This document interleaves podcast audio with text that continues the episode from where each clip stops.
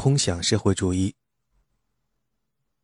无论在事实上，还是在所有的历史叙述中，近代社会主义都始自罗伯特·欧文、亨利·德·圣西门和夏尔·弗雷叶这三位。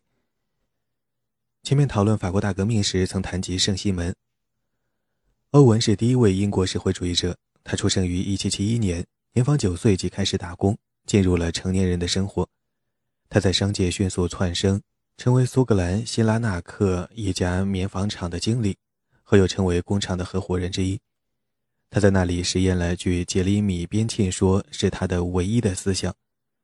虽然边沁对欧文的理论水平评价不高，但是当欧文想买下工厂的全部股权时，边沁还是出资帮助了他。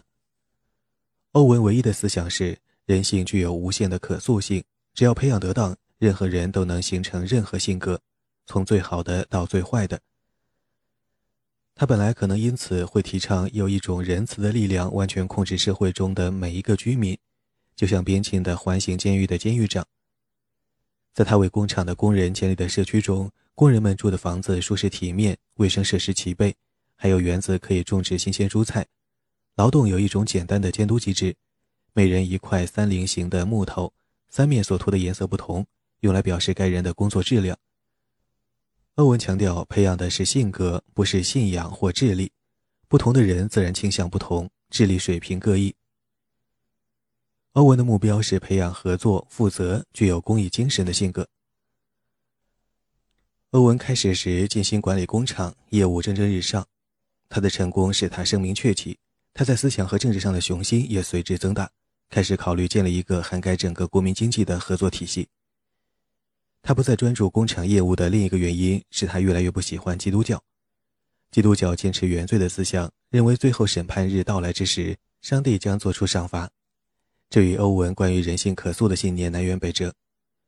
他认为基督教不适合近代工业社会。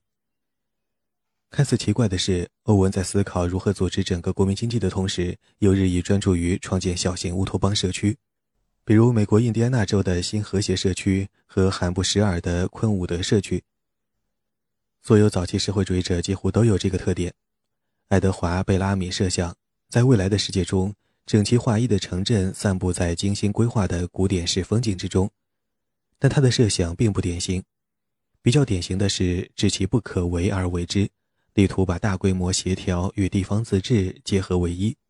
希望找到某种并非基于货币市场以及竞争者低买高卖的交换关系之上的新型经济组织形式，借以解决既要实现国民经济的统一，又要确保不致发生饥荒或强制行为的难题。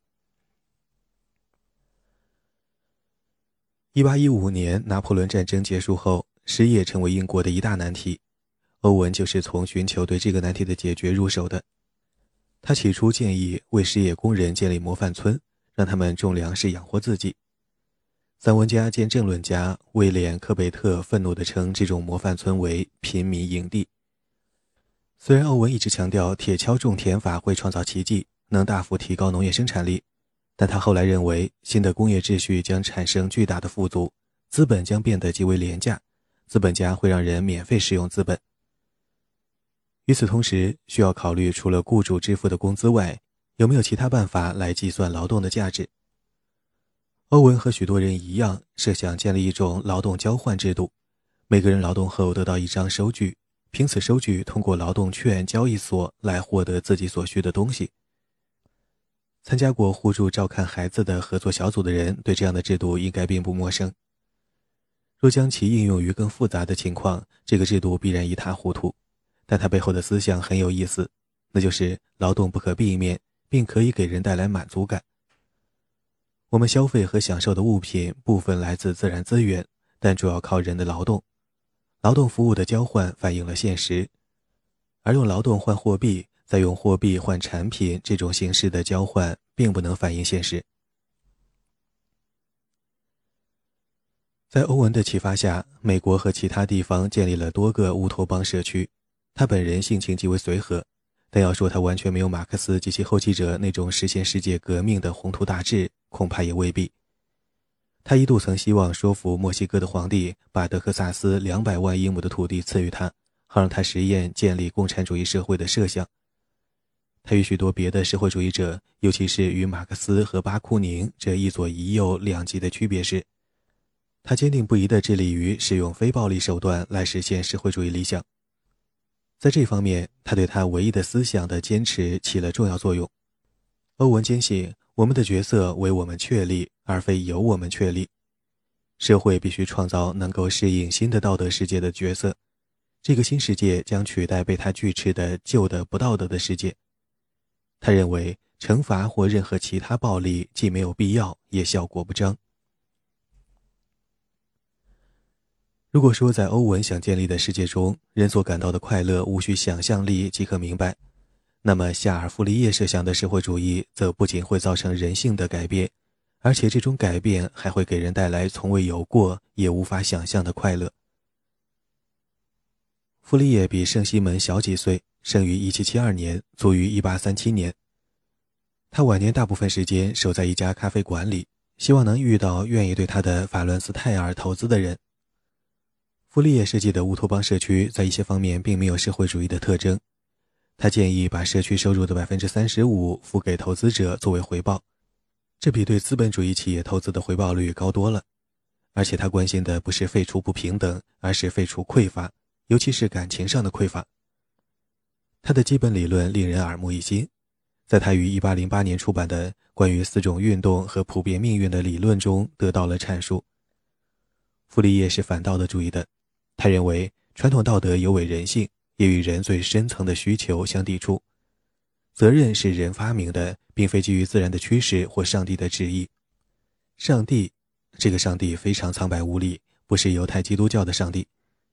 上帝赋予了我们各种欲望，在合适的社会条件中，这些欲望会使我们无论是作为个人还是作为社会的成员，都能享受充分的快乐。布里也正是因为这个理念而成了社会主义者，或者说是注重社会者。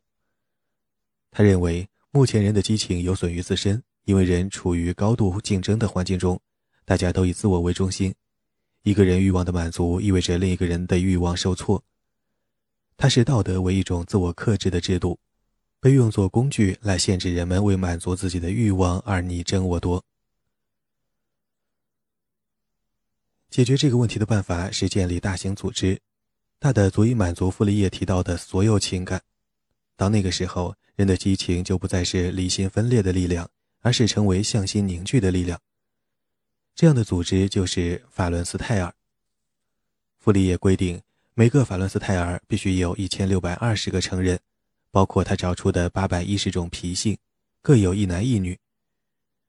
虽然弗里叶的著作以诗一样的文字描绘了和谐的集体事业带来的巨大快乐，令人读来兴味盎然，但是他并未确切地说明，当性格搭配合适的数目、合适的人聚集在合适的地方的时候，和谐会怎样取代混乱。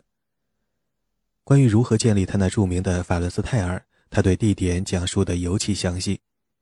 他不喜欢比利时或萨克森那样的平坦地区。认为第一批法伦斯泰尔需要建立在气候宜人的南部欧洲，而不是阴冷的北部。然而，至于法伦斯泰尔的居民如何合作，他却语焉不详。据他看来，在真正进步的世界中，人们内心解放出来的欲望与精力无需思考和自制，就会天衣无缝地互相契合，所以合作完全不是问题。受弗利叶与他的同代人的启发。乌托邦社区在19世纪的美国如雨后春笋般大量涌现，有些还相当持久。他们随着在经济上实现自立，乌托邦的色彩逐渐减少，最终融入了常规的美国社会。傅里叶关于人类历史最后八千年的幻想显然荒诞不经，难以理解像约翰·斯图亚特·穆勒这样冷静严肃的思想家居然会如此受其吸引，就连马克思也不敢对其掉以轻心。只能提出更加可信的解释，说明在未来的共产主义社会中，劳动为何会给人带来快乐。他们这些思想家不去理会傅立叶关于海水会变为柠檬水，会有六个月亮围绕地球转动，狮子会转性吃草等等匪夷所思的说法，只抓住一个中心思想，那就是他提出的“劳动令人愉快”的概念。曾做过推销员的傅立叶非常不喜欢商业活动。很容易以为他提出各种心理理论是为了把劳动变为与商业竞争型社会中的劳动恰好相反的东西。其实并非如此。他提倡法伦斯泰尔的主要论点是人性多种多样，可以将分工推到极致。这不仅不会像亚当·斯密担心的那样，使人因不断重复给别人装针头这类简单动作而变得麻木不仁，而且会使人得到解放，在生产活动中发挥激情。这个想法的含义可能会令一些人感到郁闷，但傅立叶对他所谓的“蝴蝶激情”的论述。对这个想法提供了出色的平衡。它指的是人对种类的多样、生活节奏的变化以及环境与职业的改变的渴望。它意味着做同样一件事的时间不能超过一个半到两个小时。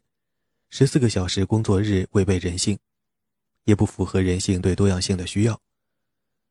只要建立起法伦斯泰尔，使那里的居民以能够满足蝴蝶激情的方式协同劳动。他们就将像决心征服新世界的勇士那样涌向田间和别的劳动场所。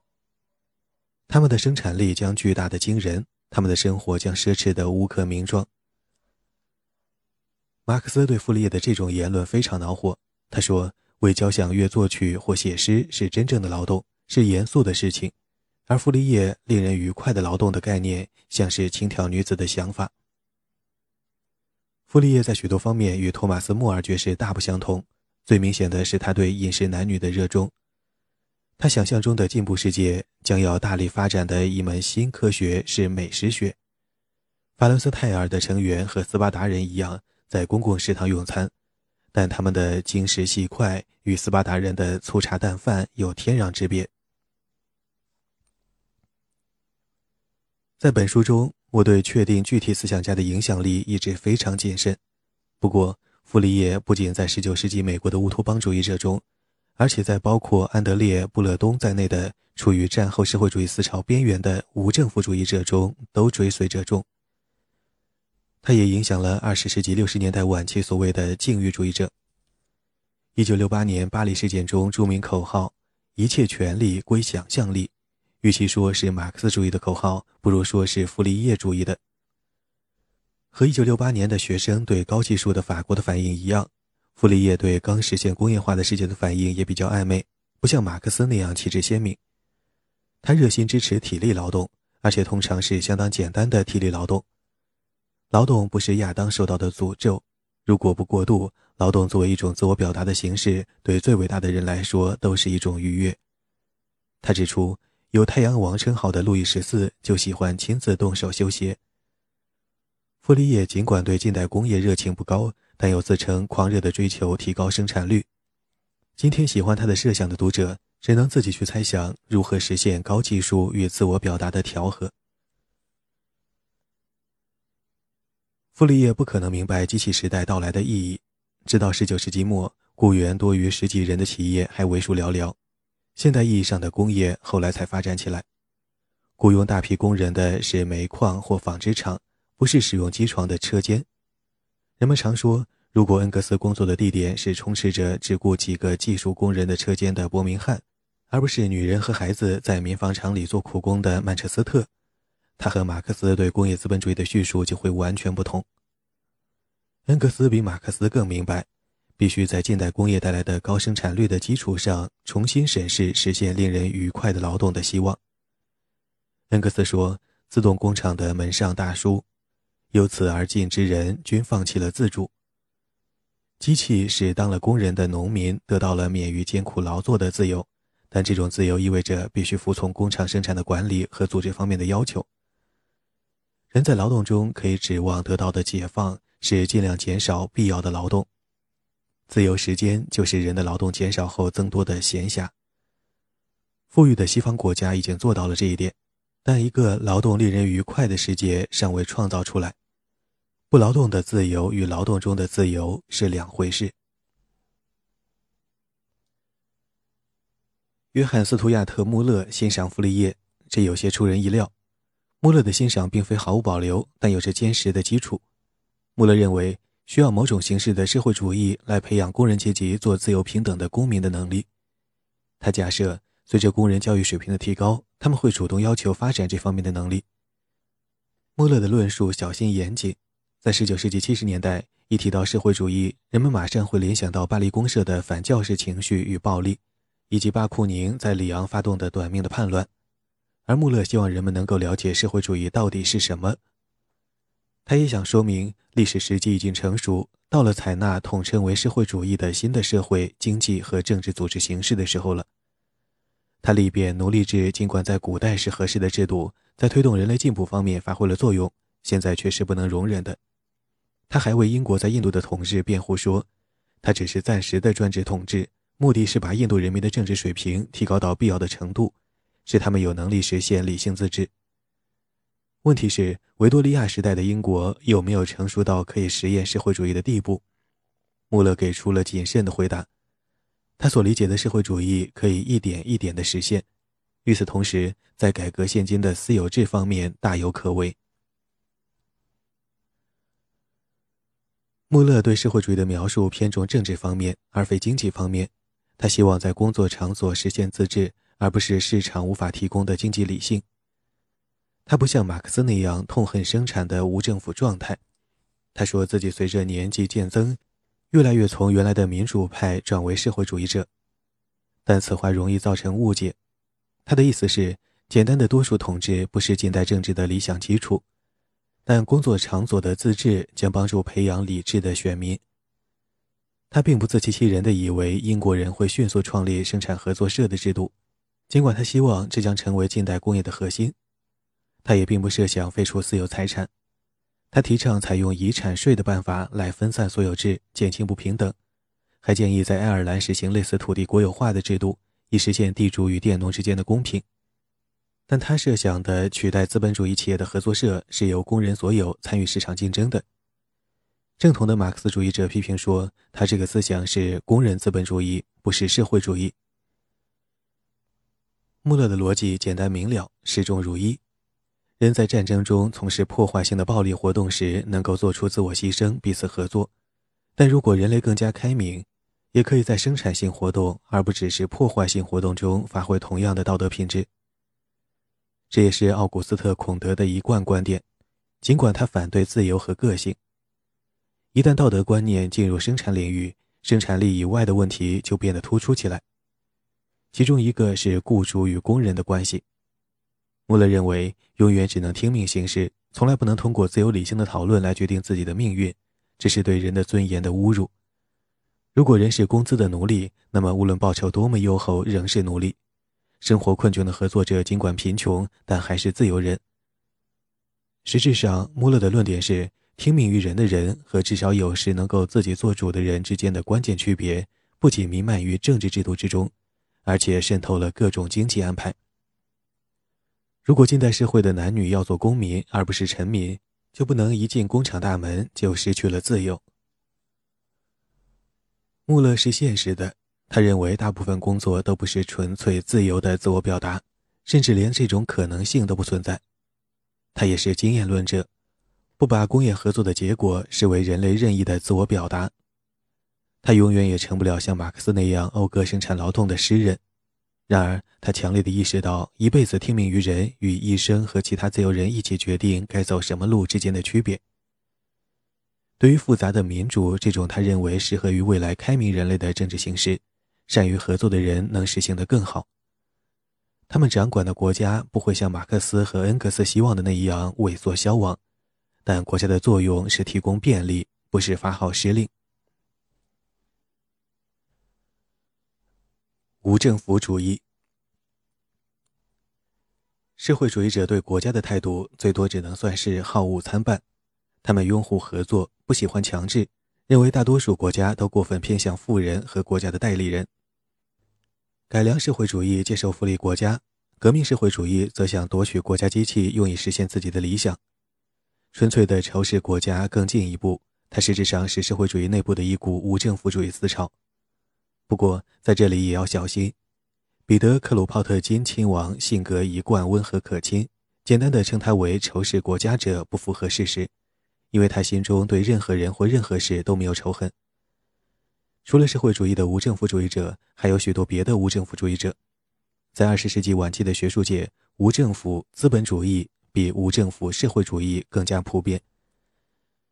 一九七四年，美国哲学家罗伯特·诺奇克写了《无政府国家和乌托邦》，热情捍卫无政府资本主义，使常规政治各派的批评家为之愕然。不过，我们这里只研究无政府社会主义。无政府主义与社会主义的联系在初级的层面上显而易见。国家之所以存在，是为了保护富人不受穷人侵害。如果既没有富人也没有穷人，就不需要国家。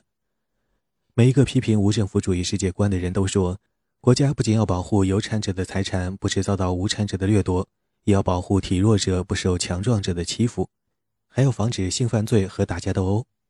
这是真正的争论的起始点，因为任何想消灭国家的无政府主义者都必须说清楚，他偏好的社会组织将如何消除国家起码必须予以控制的人与人之间的暴力。米哈伊尔·巴库宁可能是近代最著名的无政府主义者。他是俄国贵族，生于1814年。出于对尼古拉一世沙皇政权那种令人窒息的虔诚与残暴的不满而奋起反抗。虽然他读过费希特和黑格尔的著作，但是他的哲学造诣不如马克思。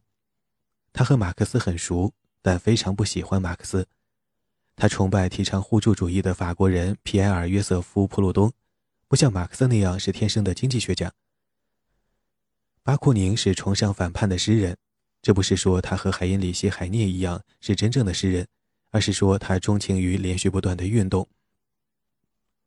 他与马克思不同，不认为革命者必须首先加强国家的力量，来创造一个无需国家帮助而自行运转的理性社会。他认为必须立刻消灭国家，释放出精力，为自由的个人创造一个崭新的世界。人们脑海中对巴库宁最深刻的印象就是他的格言：“破坏也是一种创造。”他勇敢的，也可以说是鲁莽的，一心要摧毁旧秩序，为新秩序腾出空间，使之兴旺发达。结果，他被捕入狱，一关就是多年。他于1876年去世，但早在这之前，铁窗生涯就已经折磨得他病魔缠身。巴库宁的最终目标与马克思及其追随者并无不同，那就是建立一个由自由组合的工人自己管理生产、不受资本家剥削、免于政府强迫的社会。虽然巴库宁本人是坚定的个人主义者，不会服从任何组织的要求，但他的道德观念和理想抱负则是集体主义的。这是巴库宁自己的话，但此言并未充分显示他的思想与马克思的思想之间的差别。巴库宁还受了普鲁东互助主义思想的影响，而互助主义不是集体主义。虽然与德国哲学家麦克斯·施蒂纳的个人无政府主义，或现代美国作家的无政府资本主义比起来，有集体主义的倾向。互助主义的基础思想是人需要正义，而正义又与公平交换的思想密不可分。资本主义的不正义在于强制工人接受不公平的安排。使他们遭受掠夺，付出大量劳动，所得却少得不成比例。因此，普鲁东对他自己提出的“财产是什么”这个问题的回答是：“财产就是盗窃。”在追求个人间正义的社会主义者与强调劳动与报酬的合理分配，但对权利与正义不感兴趣的社会主义者之间，有一种难以言传的区别。分析了马克思的观点后，可以看到他属于后者，普鲁东则属于前者。巴库宁属于前者，却自认为属于后者。无论如何，巴库宁都不如马克思擅长分析性研究。他的才能在于他能够揭露出专制主义的每一点蛛丝马迹，激起工人阶级的反叛精神。他和马克思以及许多其他人竞相争取工人的支持。马克思把第一国际的总部从伦敦迁到海牙，然后又迁到纽约，以防第一国际落入巴库宁的追随者的控制。巴库宁的煽动力由此可见一斑。巴库宁最出名的接班人是彼得·克鲁泡特金，这位无政府主义亲王在亚历山大三世沙皇的士官学校上学时开始了解政治，一生大部分时间都在西欧流亡。克鲁泡特金给巴库宁的反叛精神注入了思想内容，至今仍是无政府主义主要代表人物中最具吸引力的一位。他撰著的那段时期，俄国民粹主义者正大肆实行所谓的行动宣传，即对沙皇政府的警察，甚至沙皇本人进行暗杀。克鲁帕特金不是和平主义者，他认为在俄国的情况中，对国家权威发动的暴力是有理的自卫行为，因为国家镇压一切改革的思想，对革命思想更是残酷无情。但除了上述情况外，他认为暴力是自取失败。他给无政府主义带来了科学家的严谨思想，在互助论中，他有条不紊地把社会达尔文主义理论批得体无完肤。达尔文的进化论不仅不能为资本主义竞争和人不为己天诛地灭的社会政策提供理论基础，反而揭示了动物王国中的合作互助是多么自然。如果这样的合作是符合自然的，侵犯他人和彼此竞争这些据说由国家负责防止的行为，显然就只是变态。一旦人类掌握了自己的命运，开始按大自然的安排过合作性的生活，这些变态行为就会萎缩消失。合作性生活不需要统管全局的国家，也不需要马克思想象中的那种可以组织生产的实体。松散的社区联盟可以自行建起所需的制度，以便利生活资料的交换。克鲁泡特金像许多社会主义者一样，倾向于回顾过去，而不是展望未来。他乐观地期望技术工人顶得住工厂生产的竞争，还怀有傅立叶那样的乌托邦向往。认为有朝一日，人们可以随心所欲地改换职业，农业和手工业两不耽误。一九一七年，俄国革命爆发后，克鲁泡特金得以重返祖国，但他对列宁的布尔什维克党建立的专政失望至极。这种专政尤其要镇压一切形式的无政府主义。